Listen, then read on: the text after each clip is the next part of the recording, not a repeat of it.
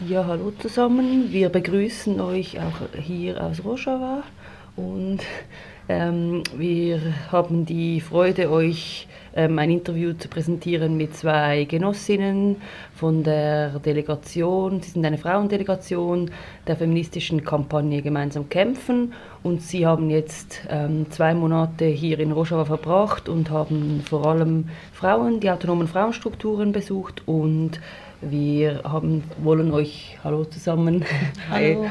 wir wollen euch als erstes fragen, ähm, könnt ihr uns ein bisschen erzählen, was habt ihr auf eurer Reise beobachtet?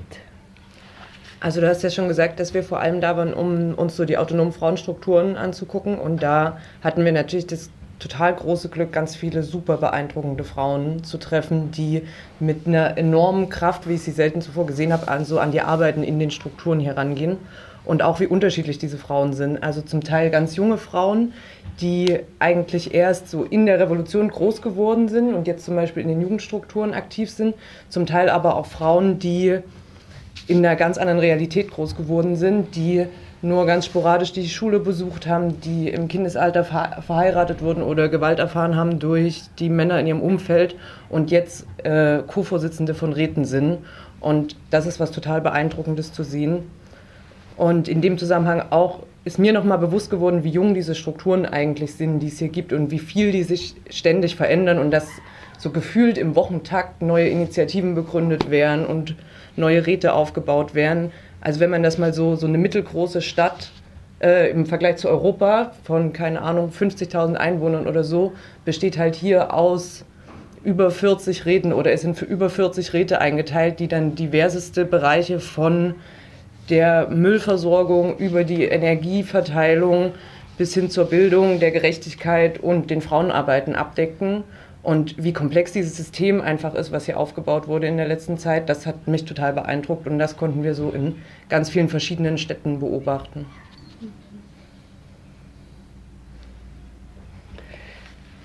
Ja, ihr habt angesprochen, es sind sehr, sehr ähm, radikale Veränderungen, die auch stattgefunden haben, auch in den Geschichten der Frauen. Könnt ihr da ein paar Beispiele sagen oder wo habt ihr jetzt sehr viel Veränderung gesehen, in welchen Bereichen?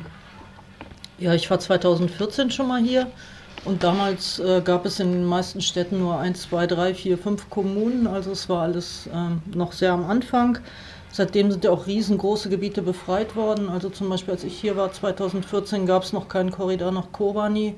Ähm, Gidesbi war halt noch besetzt und äh, natürlich auch Raqqa, Tapka, Ein Isa und so weiter. Also das ist alles befreit worden noch danach, nachdem ich das letzte Mal hier war. Das schafft natürlich auch ganz neue Möglichkeiten der gegenseitigen Vernetzung, also auch ähm, zum Beispiel von der Verteilung von ähm, Energie und so weiter. Also die, die großen Talsperren sind befreit worden, also Tapka und Tischrin.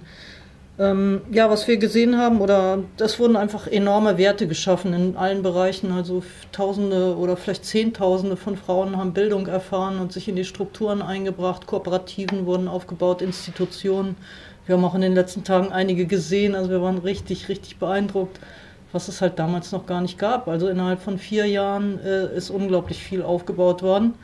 Also zum Beispiel konnten wir eine riesig große Druckerei besuchen, wo die Schulbücher für alle Kinder in ganz Nordsyrien gedruckt werden, also äh, von der ersten bis zur neunten Klasse. Also sie haben jetzt ein Schulsystem geschaffen, was von der ersten bis zur neunten Klasse geht und überall haben wir, wir haben Kindergärten gesehen, auch wir waren jetzt hier in Deli gerade bei der Eröffnung eines Kindergartens. Also es werden überall Strukturen aufgebaut, äh, Frauenkommunen aufgebaut. Wir haben eine Kooperative zum Beispiel hier besucht, eine Fabrik, die äh, Linsen verpackt und reinigt. Oder die Chipsfabrik haben wir besucht hier. Ist auch eine Frauenkooperative. Also damals gab es so vereinzelte Projekte, so hier und da. Und äh, jetzt ist das System aber überall etabliert und das wurde halt vor allen Dingen durch ein Bildungssystem geschaffen. Also die Basis ist ein Bewusstsein zu schaffen für die Idee dieses Paradigmas von Abdullah Öcalan. Ähm, habt ihr auch, oder der ganze Prozess ist natürlich ein sehr widersprüchlicher, das Alte lebt immer noch weiter und das Neue äh, wird daneben oder parallel oder im Widerspruch dazu entwickelt. Gibt es ähm, ja, Momente, wo ihr diese Widersprüche gespürt habt oder in welchem Bereich äh, waren die speziell ähm, stark? Also ich glaube, man bemerkt ganz viele Widersprüche und das ist aber auch ein ganz wichtiger Teil dieser Revolution hier und als diese versteht sie sich ja auch, dass sie immer wieder mit Widersprüchen hantieren muss, immer wieder Kompromisse schließen muss, dass zum Beispiel bestimmte Machtverhältnisse von Aschirett-Gesellschaften, von Clans oder sowas einfach erstmal als gesellschaftliche Realität akzeptiert werden müssen, um mit der Bevölkerung in Arbeiten zu gehen. Und das kommt an ganz vielen Stellen zum Vorschein und ist aber Teil des revolutionären Prozesses. Und was mir in den letzten Tagen vor allem nochmal besonders aufgefallen ist, ist ein Widerspruch, der so sich um Europa dreht. Also dass immer noch bei ganz vielen Menschen, mit denen man ins Gespräch kommt, so Europa als so das Symbol der Freiheit im Gespräch ist und wir gefragt werden, ah, ihr seid doch so frei bei euch und die Menschen sind so frei und ähm, wir wollen gerne nach Europa gehen. Viele, Leu viele Dörfer dezimieren sich immer mehr, äh, weil ganz viele Leute nach Deutschland, nach Schweden, in die Schweiz gehen. Jede Familie kann eigentlich von mindestens einem Verwandten berichten, der meistens in Deutschland ist. Und das ist, glaube ich, ein totales Problem, wie man da so gegen die ideologische Hegemonie des Westens eigentlich ankommt, obwohl man ja mit ganz viel Bildung die ganze Zeit immer wieder hm, eine andere Ideologie aufbauen will und ein anderes Wertesystem, merkt man immer wieder, wie schwierig man dagegen ankommt und das so allgegenwärtig ist. Und ein anderer Widerspruch, der mir noch so vor allem in den Frauenarbeiten aufgefallen ist, ähm, oder an den ich da immer wieder stoße, ist, dass so eine Form der Selbstorganisierung und Rätestruktur natürlich unglaublich viel Zeit frisst, von, also von der Lebenszeit und von der Arbeitszeit, die man da reinstecken muss. Und ganz viele Frauen parallel ja immer noch den großen Teil, wenn nicht gar alles von, dem, von der Haushaltsarbeit tragen. Und diese Doppelbelastung ist wirklich total, also der, der sind wir ständig begegnet. Und viele Frauen haben uns dann entgegnet, ja, wir sind aber stark genug, das zu schaffen, dass wir beides handeln können. Und das ist ja aber genau das Problem, woran sich feministische Kämpfe vor allem in Europa seit Jahrzehnten abarbeiten, die, gegen diese Doppelbelastung vorzugehen von Politik und Haushalt. Und da ist auf alle Fälle auch noch voll der Riesenprozess zu machen, dass die Männer auch in der Lage sein müssen, mal den Abwasch zu machen, geschweige denn zu kochen. Also das ist so ein, auch ein Widerspruch, der einfach, glaube ich, Stück für Stück äh, da bearbeitet werden muss. Das passiert aber auch. Also wenn ich ein Beispiel geben darf, äh, wir haben gehört von so einem Dorf, äh, Dorf hier in der Nähe, da äh, wurden, wurde der Mann wurde zu den ähm, zu den Erka Parastinnen ge geschickt, das ist halt die Wehrpflicht und erst war die Frau total dagegen, dass er da hingeht. Und das ist halt so eine Grundausbildung, eine militärische Grundausbildung, die er dort gemacht hat. Ich weiß gar nicht, wie lange die dauert, habe ich vergessen, ein, drei Monate maximal oder so. Und als er zurückkam, er, äh, erzählte sie dann, oh gut, dass ihr den dahin geschickt habt, jetzt fängt er an zu kochen bei uns und macht sauber. Also die, diese Bildung, äh, die schafft natürlich auch Werte in der Familie, die was verändern. Und das haben wir auch ganz viel gesehen. Und wir sehen auch viele Familien, äh, wo die Frauen in den politischen Strukturen arbeiten und die Männer verdienen Geld. Und das ist aber in Ordnung so. Also das ist, wird als gleichwertig angesehen, was dann beide machen. Und in den politischen Diskussionen, die man in den Haushalten führt, spiegelt sich es auch ganz oft wieder, dass wenn wir politisch diskutieren, diskutieren wir meistens mit den Frauen. Mhm. Und also das ist so, das Wissen über die Politik, war so mein Gefühl, liegt eher bei den Frauen und über die aktuelle Lage und sowas. Und sie sind da durchaus bereiter, irgendwie mit uns ins Gespräch zu kommen als die Männer. Und da ja. sieht man ja auch wieder, wie das so unterschiedlich ist. Mhm. Ähm, dann habt ihr uns erzählt gehabt, dass ihr ja auch viele arabische Gebiete besucht habt. Und ja, was habt ihr da so bei der Organisierung der Frauen, was habt ihr da so gesehen? Und auch, was ist das, also wieso habt ihr auch speziell nochmal einen Fokus auf das gelegt? Was ist der spezielle Stellenwert der nun die arabischen Gebiete? Ja, also ähm, als die Revolution begonnen hat, 2011, wurden ja zunächst die kurdischen Gebiete befreit, also die überwiegend kurdisch bewohnten Gebiete. Man kann das natürlich gar nicht trennen. In vielen Dörfern wohnen Araberinnen, Kurden, Syriani oder äh, Assyrer oder Turkmenen, Tscherkessen zusammen. Also das äh, ist nicht zu trennen. Aber zunächst wurden ja die überwiegend kurdisch bewohnten Gebiete befreit, also Kanton Jizide, Kobani und Afrin. Aber schon damals wurde von dem äh, von Öcalan vor allen Dingen kritisiert, wieso habt ihr da an dieser Grenze Halt gemacht? Es geht nicht darum, äh, den, Kurdistan zu schaffen oder kurdische Gebiete zu befreien, sondern es geht dafür, einen freien Mittleren Osten zu schaffen. Und also dieser Aufgabe haben sich Menschen auch nach der Besetzung von Daesh eben angenommen. Und das schafft natürlich eine ganz andere äh, Atmosphäre jetzt. Also die Hälfte der Befre also mehr als die Hälfte der befreiten Menschen sind eben nicht kurdischer Herkunft und das schafft natürlich auch enorme Aufgaben. Und äh, ich habe da auch schon in Europa viel drüber nachgedacht, was das eigentlich bedeutet. Und ähm, darum war es auch einer meiner größten Wünsche, eben in diese arabisch befreiten, neu befreiten Gebiete, die überwiegend arabisch sind, zu kommen. Und das haben wir dann auch gemacht. Wir waren in Tabqa, in Raqqa, in Ein Isa und in Minbisch und haben dort halt auch Frauenstrukturen besucht. Und also was ich da gesehen habe, ist das gleiche, was wir in den 90er Jahren, äh, Anfang der 90er Jahre in den, in den kurdischen Gebieten im Bakur, also im Norden gesehen haben. Also dieses Leuchten in den Augen der Frauen. Also, und das haben die uns auch erzählt. Also wir waren von Daesh, waren unsere Städte und Dörfer besetzt. Und wir haben so sehnlich darauf gewartet, dass die YPG kommt und die YPG. Und wir haben uns da schon vorgenommen, dass wir unbedingt in diesen Strukturen arbeiten wollen. Das haben die uns wirklich mit leuchtenden Augen erzählt. Und es ist auch unglaublich, was sie in dieser kurzen Zeit geschaffen haben. Also vor allen Dingen in, in Raqqa hat mich das unglaublich beeinflusst. Wir waren ja in Frankfurt auf dieser großen Konferenz auch. Und da war auch schon äh, die Co-Vorsitzende des Frauenrates von Raqqa, äh, Khawla Ain Issa, und die hat uns auch nach Raqqa eingeladen. Und sie hat uns ihre Stadt gezeigt und äh, uns Frauen vorgestellt aus den Räten. Und die, sie hat uns erzählt, wie wahnsinnig viele Kommunen, ich habe die Zahl vergessen, ich glaube 80 Kommunen, haben sich schon innerhalb von ganz kurzer Zeit aufgebaut. 3000 Frauen sind in den Arbeiten drin. Und ähm, die sind wirklich mit so großer Begeisterung dabei und die haben gesagt, wie sollen wir nicht vorher schon von Öcalans Paradigma erfahren, von der Frauenbefreiungsideologie. Also da passiert gerade unglaublich viel und das erinnert eben an die 90er Jahre in Nordkurdistan, also wo Frauen das erste Mal in Kontakt gekommen sind damit. Mir hat auch vor ein paar Tagen eine Freundin gesagt, für uns ist es schon so normal geworden, aber da ist es wirklich, da löst es eben noch diese ganz große Begeisterung aus.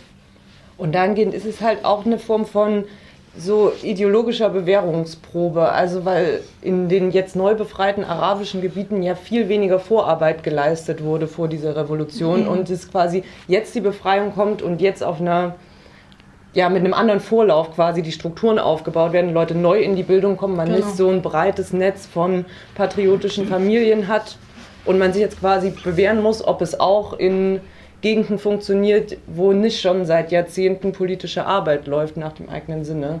Dahingehend ist es total spannend, was in den neu befreiten Gebieten passiert. Und da wurde uns auch immer wieder gesagt, dass es wirklich beeindruckend ist, wie viel mehr die Frauen da vorangehen in den Arbeiten. Und dass es durchaus Skepsis gibt in der Bevölkerung, die aber viel mehr von den Männern kommt. Ja, ja und schlussendlich, ihr seid ja als Frauendelegation aus Europa, aus Deutschland gekommen. Und wie seht ihr eure Rolle jetzt als internationalistische Frauen hier in Rojava oder allgemein? Also hier in Rojava ähm, sind wir erstmal, wir wollen ja nicht dauerhaft hier bleiben. Also unser Arbeitsschwerpunkt, zumindest der größte Teil unserer Delegation liegt eher auch zu Hause in Europa. Wir machen dort auch schon länger, setzen uns damit auseinander, haben uns intensiv mit dem äh, Paradigma der kurdischen Bewegung, also demokratischer Konföderalismus und Frauenbefreiungsideologie in den letzten Jahren auch schon auseinandergesetzt. Und daher kommt auch diese Kampagne Gemeinsam kämpfen, die wir zusammen gegründet haben mit Frauen aus verschiedenen Städten. Also ein Schwerpunkt da liegt ein bisschen in Norddeutschland. Also ich denke, das Wichtigste in, in Europa oder in Deutschland ist erstmal, dass viel mehr Leute darüber erfahren, wie diese Revolution, dass es hier eine Revolution gibt. Also wir denken immer, das wissen schon so viele Leute, es ist aber nicht so. Also viele Leute wissen gar nicht, dass hier wirklich eine Alternative zum kapitalistischen Patriarchat aufgebaut wird. Und ähm, daher ist auch die Unterstützung nicht groß genug. Also ich denke, wenn diese Revolution wirklich in den Boden gestampft wird, wie es jetzt Erdogan machen will, dann geht auch eine Hoffnung für, für uns alle, eine ganz große Hoffnung, ein ganz großes Projekt verloren, was uns wahrscheinlich um hunderte von Jahren wieder zurückwirft. Und darum ist es so wichtig, diese Re Revolution den Gedanken dieser Revolution überhaupt äh, in Europa zu verbreiten, dass Menschen überhaupt verstehen, was hier passiert, dass es eben viel mehr ist als nur ein freies Kurdistan, dass hier wirklich äh, ein ganz neues Bewusstsein geschaffen wird, dass es von diesem egoistischen Ich-Ding zu einem Wir kommt und äh, diesen Gedanken, äh, den müssen wir erstmal in viel breitere Gesellschaftskreise reintragen, denke ich.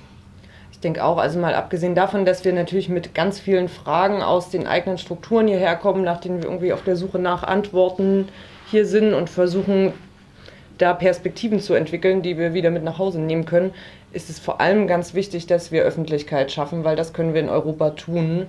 Und da wurde hier auch immer wieder erwähnt, dass es ähm, als zur Zeit von Afrin und äh, während der Besetzung von Afrin da durchaus viele gute symbolische und kampagnenorientierte Aktionen in Europa gab und dass die aber auf alle Fälle noch weiter ausgeweitet werden können und dass es da eigentlich viel mehr geben muss. Und ich glaube, das ist was, was wir durchaus ähm, was wir durchaus leisten können. Schon allein so jede einzelne Person in ihrem Umfeld kann mit dieser Reise ganz viele Leute mitpolitisieren, aber darüber hinaus muss es natürlich den organisierten Versuch geben, Öffentlichkeit zu schaffen und das besser zu strukturieren in Europa, dass da auch mehr Strukturen von, aus unterschiedlichen Nationen besser zusammenarbeiten und ich glaube, das ist was, was wir hier vorbereiten können und dann gemeinsam angehen können. Also wenn man sich die Kämpfe in Kobani anguckt, also dieser weltweite Druck hat schon bewirkt, dass es da eine Wendung gab. Also natürlich die Kämpferinnen selber in Kobani, äh, aber auch der weltweite Druck, der stattgefunden hat von der kurdischen Bewegung selbst, aber auch von demokratischen Menschen, äh, Frauen und Feministinnen überall auf der Welt, hat eigentlich dort die Wende auch mitgeschaffen. Und das müssen wir halt, äh, dieses Bewusstsein, dieses Gefühl, was in Kobani da war, das müssen wir eigentlich jetzt möglichst schnell auch wieder schaffen, damit hm, hier wurde so viel Schönes aufgebaut. Also wenn ich als Beispiel nochmal ein Beispiel geben kann. Ich habe die äh, Universität in Kamschlo besucht. Also in jedem Fach, was sie dort unterrichten, äh, ist Genologie spielt dort eine Rolle. Also das war so schön dort zu sein und ich habe mir überlegt, oh, das haben die mit so viel Herzblut aufgebaut. Auch in Afrin gab es ja eine Universität, die es sogar schon ein Jahr länger gab als die in Kamschlo, ist jetzt zerstört, also geplündert von den dschihadistischen Banden und das darf einfach hier nicht passieren. Also weil ähm, wenn Rojava untergeht, dann geht auch eine Hoffnung für uns unter, denke ich mal. Und deswegen ist es unglaublich wichtig, äh, sich jetzt in diesem Moment dafür einzusetzen und viel Öffentlichkeit und viel Kraft auf die Straße zu bringen. Ja, super. Das ist doch das perfekte Schlusswort und ein Aufruf an uns alle, ähm, weiter Rojava zu verteidigen, auch bei uns. Und in diesem Sinne danken wir euch für das schöne Interview und bis ein nächstes Mal. Ja, danke. Tschüss.